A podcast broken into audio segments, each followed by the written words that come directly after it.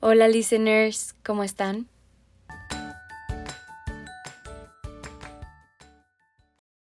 Hola listeners, ¿cómo están? Espero que todos estén muy bien. Una vez más vamos a tener como invitada especial a una mujer. Este capítulo es muy interesante porque fue grabado de una forma mucho más dinámica. A veces van a escuchar mi voz de lejos, a veces de cerca, pero el capítulo tiene como objetivo escuchar a Sofía Guillemín. Sofía, yo sé muy bien cómo ha sido tu trayectoria desde que empezaste en redes hasta que decidiste emprender tu propio negocio. He visto cómo te has movido no solo en Querétaro, sino a nivel república y es sinceramente admirable. Sabemos que como todo existen retos que se van presentando en el camino, obviamente unos más difíciles que otros, pero las redes sociales hoy en día son esenciales para cualquier emprendedor. Crear un branding no solo personal, sino también empresarial, es la clave de muchas marcas que han logrado sobresalir en el mercado. Qué padre que estés aquí para contarnos tu historia, cómo llegaste a ella y que puedas darnos unos consejos personales de emprendedor. Bienvenida y pues me gustaría que la introducción fuera totalmente tuya, que nos cuentes quién eres, qué haces y qué te motiva tanto a hacerlo. Te cedo la palabra. Claro que sí, Georgie. Hola, ¿qué tal? Ah, mucho gusto a todos los que no me conocen. Mi nombre es Ana Sofía Guillemín. En redes la mayoría de la gente me ubica más como Sofía, Sofía Guillemín, y les voy a platicar un poquito de quién soy, qué hago y por qué estoy aquí. Yo trabajo en redes sociales desde hace cinco años. Soy blogger, por así decirlo, diagonal influencer. Y también tengo una empresa de helados. Tengo mm, una, una, heladería que se llama Frozen Ice Cream Bar. Estamos aquí en Querétaro, para los que no nos conocen. Estamos en la calle de Juan Caballero y Ocio, número 73. Pero bueno, eh, les platico un poquito. Yo llevo cinco años trabajando en todo el medio de redes sociales y les, les explico por qué soy blogger y también influencer. Eh, soy influencer por el hecho de que hago campañas publicitarias con marcas eh, de consumo masivo, con marcas grandes. He trabajado con Victoria's Secret, Coca-Cola, este, Nature's Factory. Actualmente ya tengo una agencia que me maneja tengo muchísimas marcas con las que he tenido el, placer de trabajar. En un inicio empecé trabajando con marcas de consumo masivo, que era pues Bonafont, Sabritas, Lipton. También eh, llegué a hacer varios comerciales para uso de redes sociales. Y con el paso del tiempo fui cambiando un poquito el enfoque de, de mi blog y de lo que quería hacer pues con mis redes sociales. Entonces fue que en el 2018, en septiembre, decidí abrir un blog que se llama sofiaguillemin.com. En ese blog yo escribo eh, sobre moda, eh, lifestyle, como mm, tips para el día. La verdad va muchísimo más enfocado ese perfil para niñas. En general mi mercado más fuerte son las niñas, pero mi, mi blog es para, mm, para que me lean un poquito por allí, es como para tener un acercamiento mayor y tengo la oportunidad de trabajar para varias marcas de Estados Unidos y de Europa, con las cuales escribo artículos de tendencia y moda como Shopbop, Revolve, este, no me acuerdo qué otras, pero tengo muchísimas más. Ahí las pueden revisar en mi blog. Ahorita justo mi dominio está, está desactivado pero probablemente ya para julio lo voy a tener activado porque estoy cambiando todo el diseño de mi imagen. Y bueno, soy influencer porque en Instagram pueden ver que comparto eh, día a día pues todo lo que hago. También trato de ser una persona inspiracional y que mi perfil vaya enfocado más allá de siempre como que mostrar las marcas. Me gusta enseñarle a la gente que se despierte temprano, que tengan buenos hábitos, que tienen su cama, que se esfuercen diario por, por tener nuevas metas, que como muchas niñas me, escriben que quieren empezar a abrir un negocio, ya se los voy a platicar un poquito más adelante, pero me gusta también que mi cuenta sea una cuenta inspiracional. Pues muchísimas gracias por acompañarnos el día de hoy, en serio es un honor tenerte como invitada, en especial una persona como tú. Y pues tienes toda la razón. Hoy en día yo creo que más que tú sabes que estas redes sociales es lo que mueve al mundo, lo que mueve al emprendimiento y lo que mueve a los negocios. Entonces el hecho de saber aprovecharlas y el hecho de saber escalar en este ámbito creo que es esencial, no solo para las personas que empiezan, sino a las personas que ya tienen una trayectoria mucho más larga como tú. Entonces por eso me gustaría que empezaras a platicarnos cómo empezó tu crecimiento en redes sociales, o sea, qué fue lo que te hizo decidir empezar este camino, empezar a ser blogger y compartir tu vida? ¿Cuál fue el factor detonante? Yo empecé muy chiquita, para los que no, creo que no lo mencioné al inicio, tengo 19 años. Eh, yo empecé pues más o menos como a los 15 años a, a, empezar a trabajar en esta plataforma de Instagram. Siempre ha sido mi fuerte Instagram, pero también llego a tener pues eh, varias campañas en, en, Twitter, ¿no? Yo creo que es, es, simplemente una constante adaptación a lo que va saliendo hoy en día. Siempre va a haber una red social que sea el boom o del momento o lo que sea, entonces también tienes que adaptarte en eso. Como fue ahorita la, la, como la red social que la catalogaron de la cuarentena, fue la red social más descargada y que fue TikTok. Entonces también lo descargué, le medio, ahí, hice ahí como de TikTokera, no fue lo mío, pero pues la verdad hay gente que, que sí, o sea, eh, lo suyo es como, son, para, para tener TikTok la neta tienes que ser muy creativo y, y dominar la aplicación. Entonces, sí, no. sí, creo que yo domino muchísimo más lo que es Instagram, lo que es diseño, porque es, claro, también lo que estoy estudiando, lo que es diseño en mi blog, lo que es para editar como videos en IGTV, las stories, si te das cuenta, siempre mis stories son como sí. muy, o sea, como que todo está muy limpio y siempre llevo como una misma gama de colores, usar como el mismo diseño para todas mis historias, ¿no? Entonces yo creo que este, todo esto empezó cuando uno de mis primos que trabajaba en una agencia hace muchos años, eh, esta agencia fue de las primeras que empezó a trabajar con el influencer marketing. Entonces él me dijo que, oye, estaría increíble que empezaras eh, a trabajar como que pues con este estilo, ¿no? Que en unos años va a ser el boom. Yo Hasta la neta... Yo me acuerdo cuando me contaste. Sí, yo la neta... Justo, no, no, no, no le veía como mucho potencial. Yo decía, no, no hay forma, yo nunca voy a subir nada así, como él me lo estaba pidiendo. Entonces fue que eh, le dije, eso fue como una Navidad, le dije que ahora le sí, si quiero, este, pero lo voy a pensar, ¿sabes? Como que le di el avión y para esto como en febrero, marzo me invitó a hacer una campaña con Lipton, que fue el primer comercial que hice. Después de ese comercial, como a los 15 días me pagaron. Yo nunca supe ni cuánto coticé ni nada, todo me lo manejó él. Y bueno, me pagaron 10 mil pesos, ¿no? A los 15 años para mi primer comercial. Yo fui como, wow. O sea, dije, de aquí soy.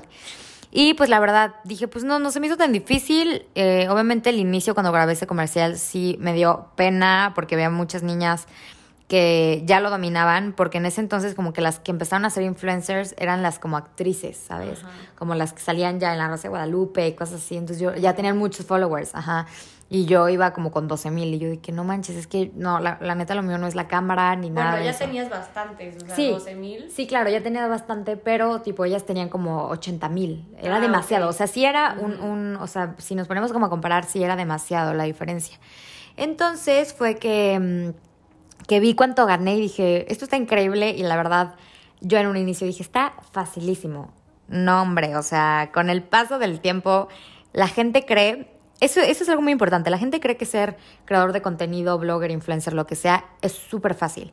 Yo creo que si fuera tan fácil, todos lo harían. Sí, todos lo estarían haciendo y todos estarían ganando la lana que todo mundo se mete. O sea, los creadores de contenido muy fuertes, no manches, o sea, pueden llegar a ganar no, no, tienen una idea de la cantidad de dinero, muchísimo más que un empresario, o sea, muchísimo más que una persona que está preparada y tiene de que las todas máster del mundo. Es lo que te digo, o sea, hoy en día es lo que mueve. Exacto, es, es cuestión de que, eh, no digo que esté mal, porque hay muchos influencers que tipo no tienen ni carrera ni prepa y así la armaron y no, no, es, no hay ni siquiera como punto de comparación a juzgar a un doctor o es que cómo puede ganar más él. Yo creo que simplemente es cuestión de esta persona se supo adaptar a lo que hoy en día vende, la armó y punto. Entonces, es lo que yo siempre he dicho. Si realmente fuera así de fácil, como toda la gente dice, todos lo estarían haciendo, todos estarían generando el contenido. De verdad, eh, sí, es, sí es una, o sea, sí es una frega el hecho de, a lo mejor yo todavía lo veo el triple, o, eh, o sea, hasta el doble, el triple de complicado el llevar las redes sociales, porque pues sí tengo amigas que también son eh, bloggers, influencers, pero pues es lo único que hacen, o sea, real, o sea, no estudian, no tienen una empresa, tienen que solventar todos sus gastos, ¿no? Que eso yo la neta lo hice por decisión propia. Mis papás nunca me pidieron oye, ¿sabes qué? Como ya empezaste a ganar bien, pues ya ahora tú te pagas todo. O sea, nunca, nunca, nunca, nunca.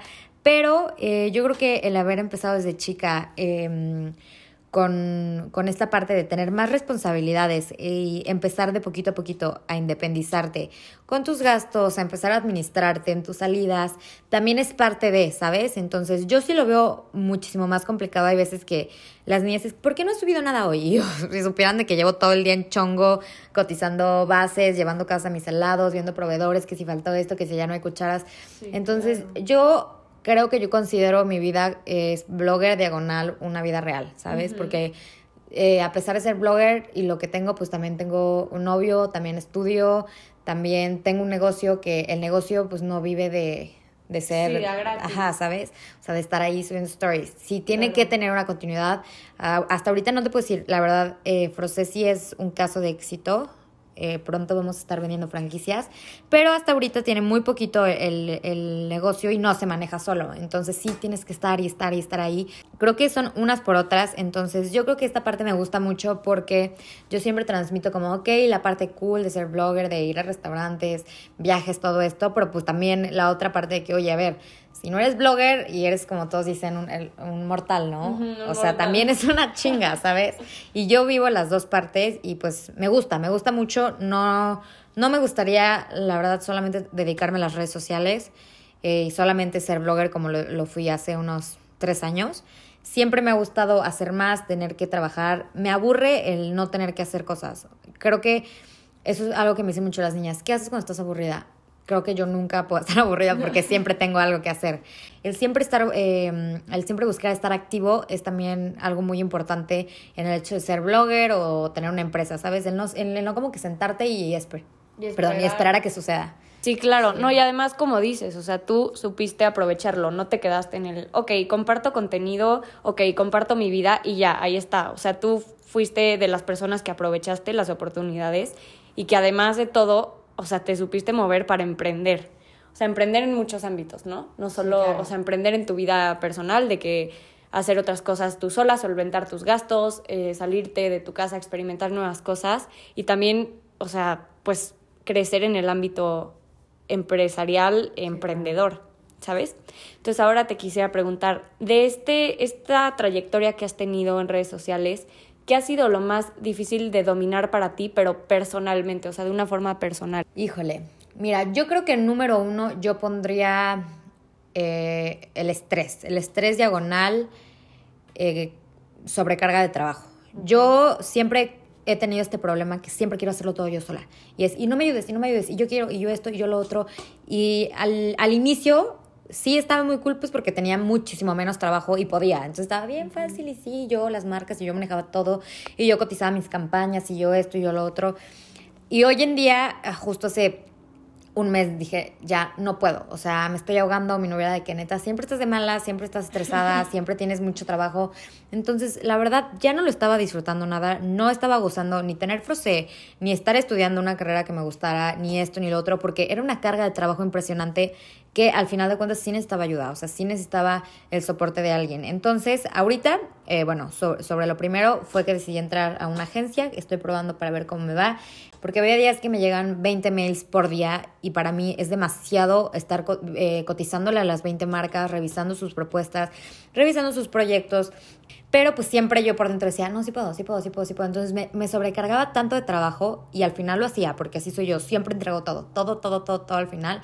Creo que esa es una de las cosas más importantes, aprender a, mm, a decir no. Entonces, Sí, eso claro. fue parte de- del inicio que nunca, nunca podía decir no. Me costó mucho trabajo el, oye, sorry, la neta no puedo, estoy ocupada, oye, la verdad, este, tengo precios, te los mando, tal, tal. Eh, es como un... em, son unas por otras, porque al inicio sí es como, ay, no, qué pena, y qué va a decir, a esta ya se le subió. Pero no, la verdad, no es que se, le haya, no es que se me haya subido, no. Pero al final de cuentas, lo que yo hago es un trabajo co- común y corriente como el de todos. Yo creo que ese fue, ese ha sido uno como de mis, de mis mayores problemas. Y el otro, la verdad, fíjate que yo creo que esta sería como la típica respuesta que te contestaría cualquier influencer, pero te diría como la crítica social, Ay, no. lo que opina la gente. Híjole, la verdad, a mí me encanta. A mí me encanta eh, que la gente siempre tenga que opinar diferente.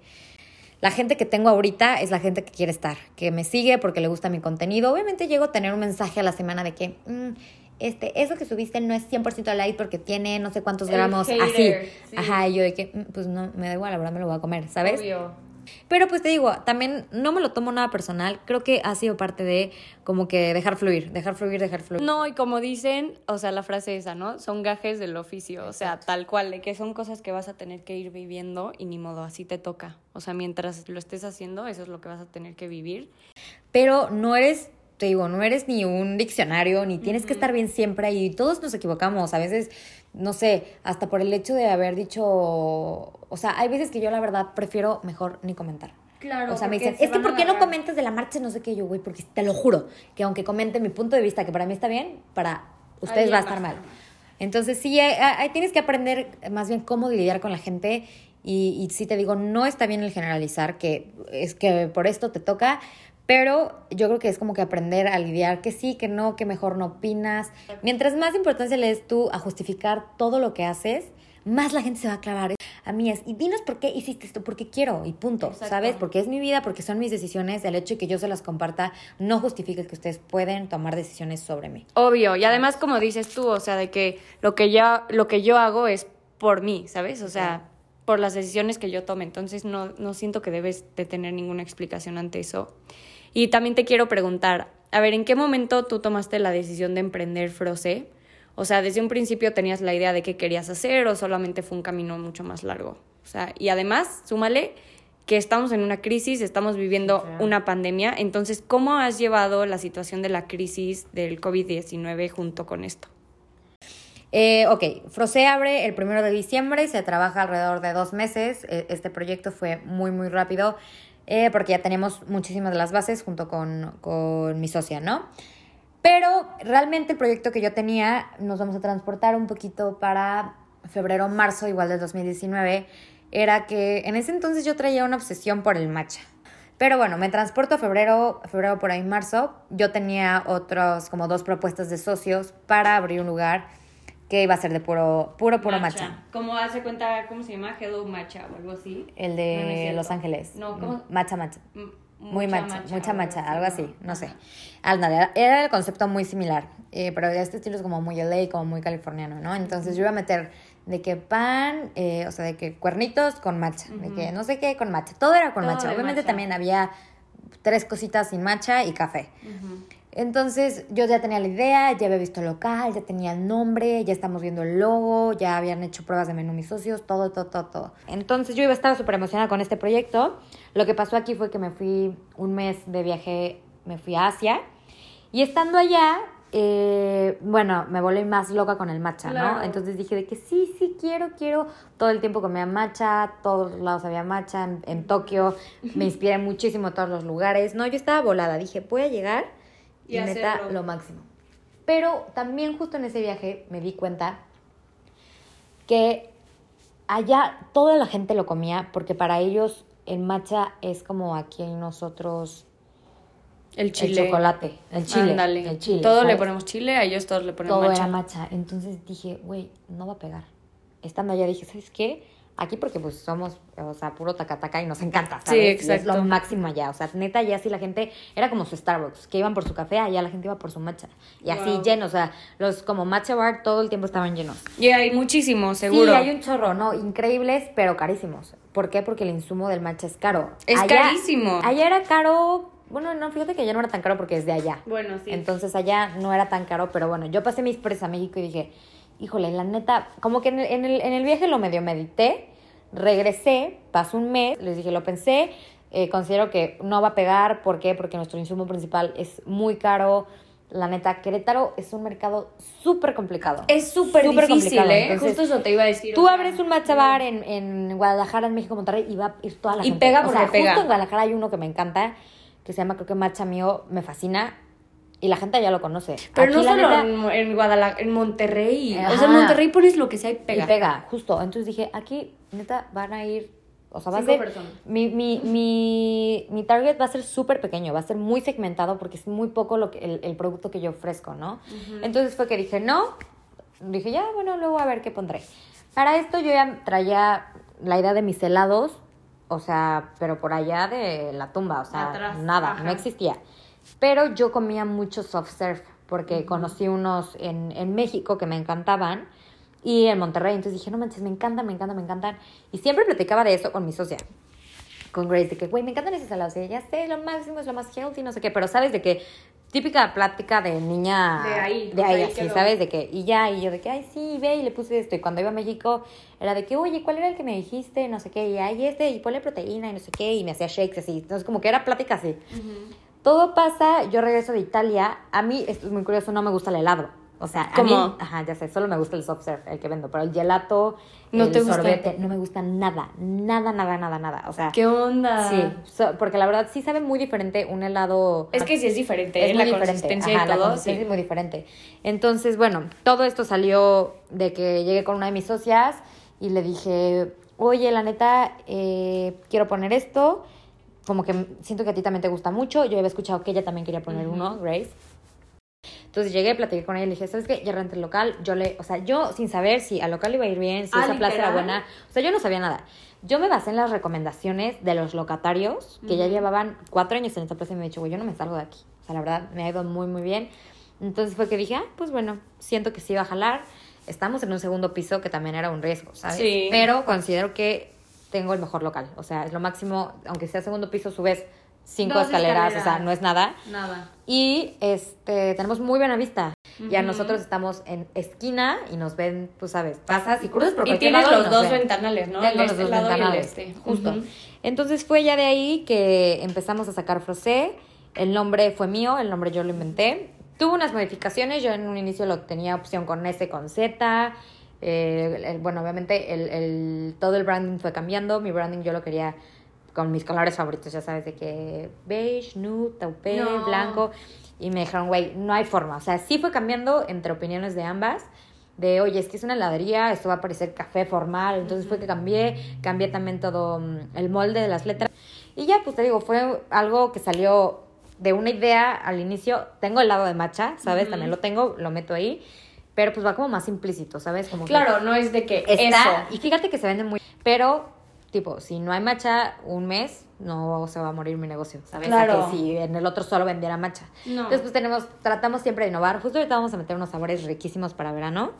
Y, pues de bueno. hecho, yo te comenté en tus posts. sí, ahí, sí, vi. Voy a vender uno de los Lavanda. dijiste. Sí, es. O cual, sí, porque ese meter- tuvo likes. Ajá, metí lavanda, que es como, va a ser como lilita. Ajá. Vamos a meter eh, maracuyá. No me acuerdo qué, qué otro te bomb. dije. La banda, este. oh.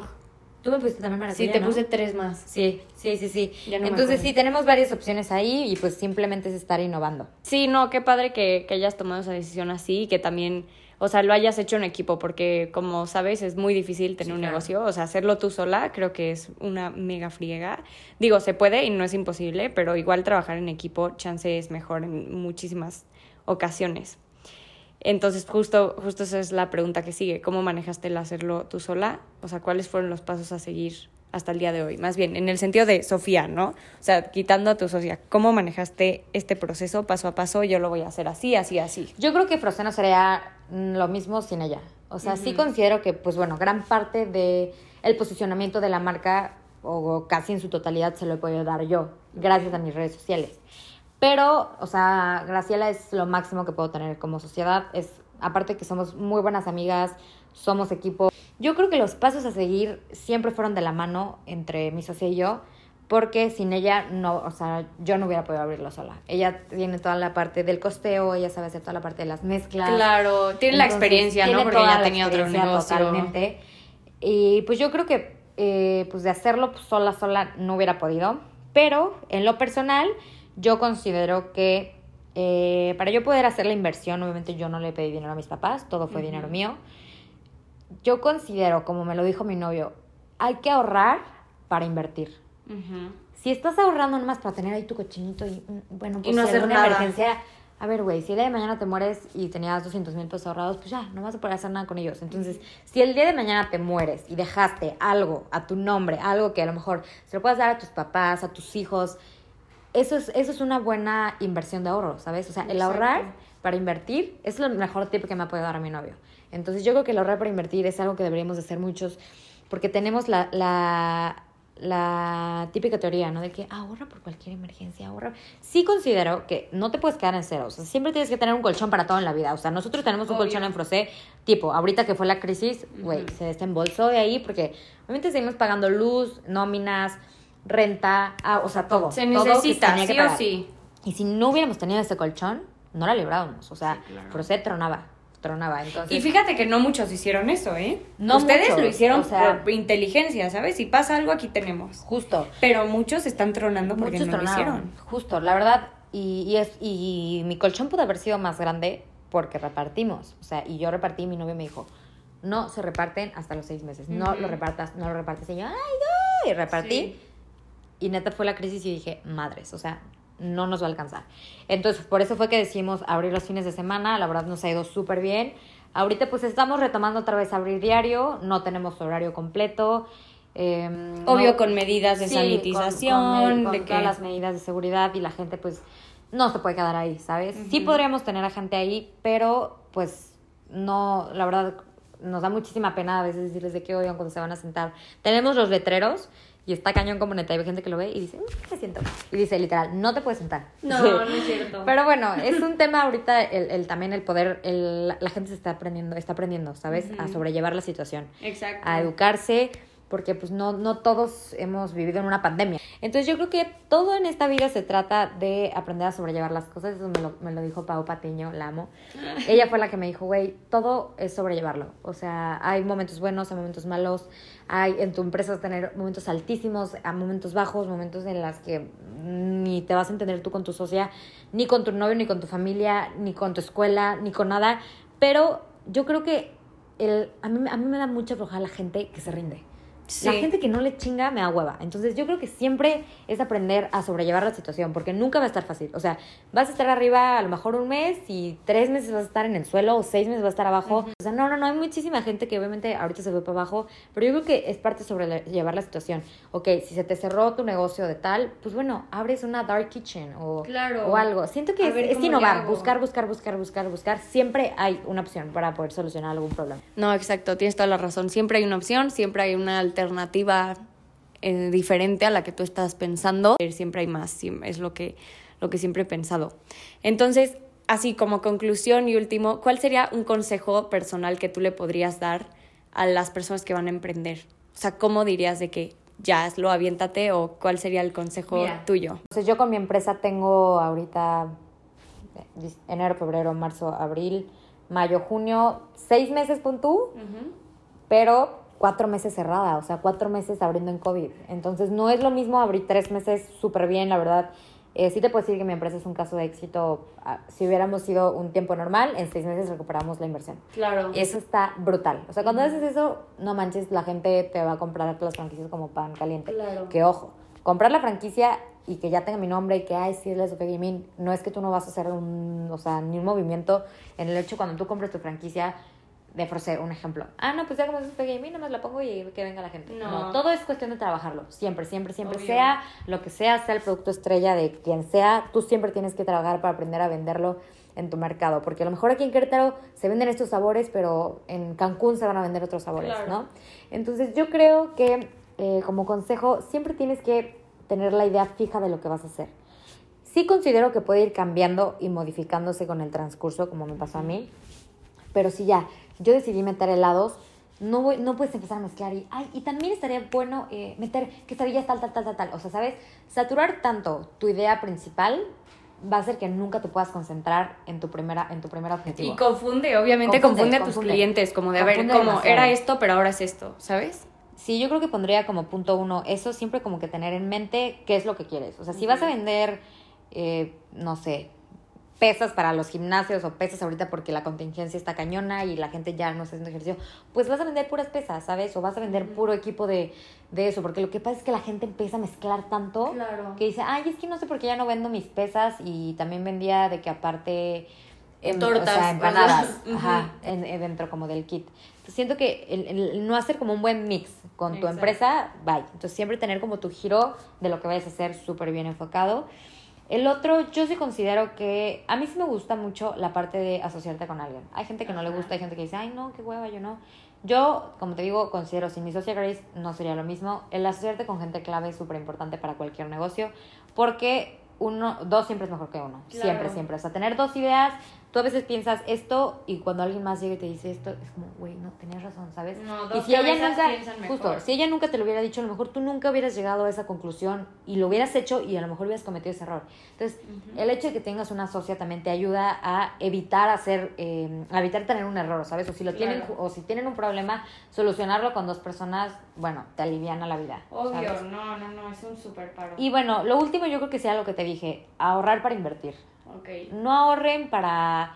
Yo antes, pues obviamente cuando estaba más chiquita, siempre ahorraba para, "Mm, bueno, me quiero comprar tal cosa. Sí, pues es bueno, es la ilusión de todos los niños, ¿no? El siempre, bueno, me voy a ahorrar para irme de viaje, para comprar. Creo que ahorita ya, y es lo que platicaba con mi novio, yo cuando me empecé a ir súper bien, tuve un ataque de, y me compraba bolsas carísimas, zapatos y esto y viajes, todo lo otro. Y mi novio me decía, deja de gastar, deja de gastar. Y yo dije, ¿por qué, Gord? Si me va súper bien. Y él, a ver, güey, el hecho de que te vaya bien ahorita no significa que te vaya a ir bien mañana. Entonces, Claro. fue que dije, ¿sabes qué? Tengo que empezar a ahorrar para algo que quiera hacer. Todo esto fue antes de que yo abriera Frosé. Entonces, yo metí mi primer, o sea, bueno, lo que, lo que me tocó a mí en, en, en Frosé como inversión. Y la verdad, creo que ha sido la mejor inversión. O sea, ¿sabes? Me pude haber comprado lo que quieras, 10 bolsas con lo que Sí. invertí. Y ahora, ahorita sí, ya mis viajes pasan a segundo plano, mis bolsas bajan a segundo, pasan a segundo plano, mis zapatos, o sea, como que te cambia totalmente la perspectiva cuando emprendes. Dejas de pensar en, en, en, en como gastos Innecesarios. Exacto. Y se me hace súper buen consejo lo de ahorrar para invertir, no solo dejarlo ahí el dinero, porque como dices, al final luego te lo terminas gastando. Y al final cuando inviertes, pues tienes algo que, que dejar, o sea, puedes trascender más. Entonces, así lo dejamos, dejamos la conclusión. En serio, mil gracias, Sofía, por habernos acompañado hoy. Espero que si tienen alguna duda le puedan escribir directo por su Instagram. Si tienen alguna duda también para mí, me pueden escribir en mi blog www.georgialvarezb.com. Y pues nos vemos a la próxima, listeners. Muchas gracias. Muchísimas gracias a ustedes por escucharnos y a ti, Georgie, por haberme invitado. Para los que todavía no me siguen en mis redes sociales, en Instagram estoy como Sofía Guillemín, en mi blog estoy como www.sofiaguillemín.com y en Twitter estoy como Sofía Guillemín. En todos lados me van a encontrar igual. No tengo Facebook, o sea, hay muchas páginas falsas por ahí mías, pero Facebook no lo uso, es como mi personal y pues la verdad casi no le doy tanto push. En TikTok igual Sofía Guillemín, no lo uso tanto, pero prometo algún día echarle como un poquito más de ganas por ahí y pues espero volver a estar por aquí contándote de otros proyectos que traigo en puerta, que también espero que me vaya a ir súper bien. No me cabe duda de que te va a ir muy bien porque eres súper exitosa y pues más adelante tendremos la oportunidad de platicar de todos los resultados. Mientras tanto, síganlas en sus redes de Frose. Ah, sí, en. Frosé Ice Cream Bar. Ahí también pueden ver, revisar los sabores, qué es lo que vamos innovando, de toppings y todos los cereales también súper cool que metemos como una vez al mes. Siempre tratamos de traer los mejores productos con la mejor calidad para que ahí nos vean. Perfecto, pues muchísimas gracias y nos vemos a la próxima. Bye bye.